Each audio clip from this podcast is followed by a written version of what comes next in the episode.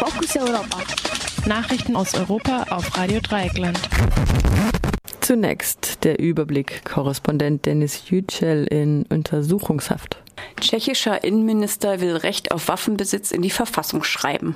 Bayern will unbegrenzte Vorbeugehaft für sogenannte Gefährder. Berliner Innensenator verbietet Moscheeverein. Und nun die Themen im Einzelnen. Korrespondent Dennis Yücel in Untersuchungshaft. Ein Haftrichter in Istanbul hat gestern die Inhaftierung des Korrespondenten der Zeitung Die Welt, Dennis Yücel, angeordnet. Im Antrag auf Untersuchungshaft hatte Yücel die Staatsanwaltschaft Propaganda für eine Terrororganisation und Aufstachelung des Volkes zu Hass und Feindschaft vorgeworfen. Vor zwei Wochen war Yücel selbst auf die Polizeidirektion in Istanbul gekommen, nachdem er erfahren hatte, dass er gesucht werde. 13 Tage musste er dann im Polizeigewahrsam warten, bis der Staatsanwalt seine erste Vernehmung durchführte. Anlass für seine Festnahme war zunächst ein kritischer Artikel über den türkischen Energieminister, der zugleich der Schwiegersohn des Staatspräsidenten Recep Tayyip Erdogan ist. Der Artikel soll sich auch auf gehackte Informationen über den Minister bezogen haben. Wegen des gleichen Vorwurfs waren zuvor bereits drei türkische Journalisten inhaftiert worden und drei weitere fast einen Monat in Polizeigewahrsam. Die Inhaftierung von Denis Yücel wurde nun aber plötzlich nicht mehr mit dem Artikel über Erdogans Schwiegersohn, sondern mit einem Interview mit einem PKK-Führer im Irak begründet.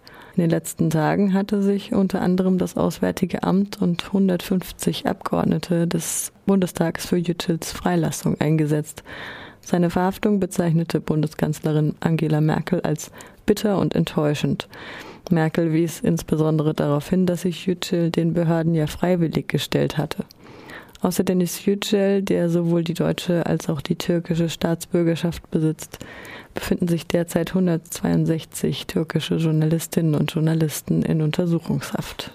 Tschechischer Innenminister will Recht auf Waffenbesitz in die Verfassung schreiben.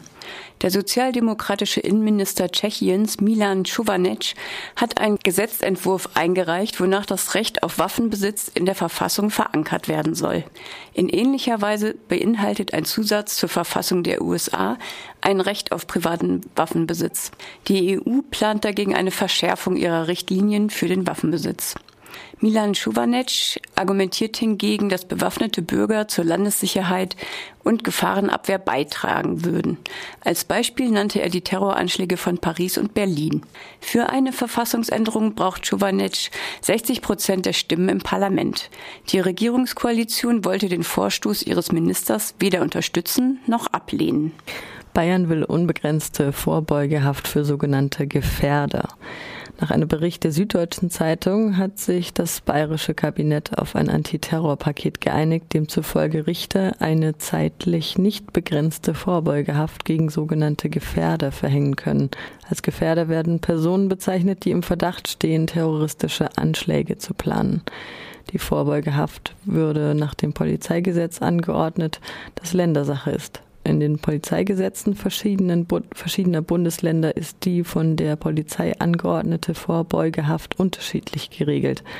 Am weitesten gehen bisher Bayern und Baden-Württemberg, wo die Vorbeugehaft bis zu 14 Tagen dauern kann. In einem Kommentar bezeichnete die Süddeutsche Zeitung die unbeschränkte Vorbeugehaft als Guantanamo-Prinzip. Die Unschuldsvermutung werde auf den Kopf gestellt. Berliner Innensenator verbietet Moscheeverein. Der Innensenator des Landes Berlin hat den Moscheeverein Fusiliyet 33 verboten.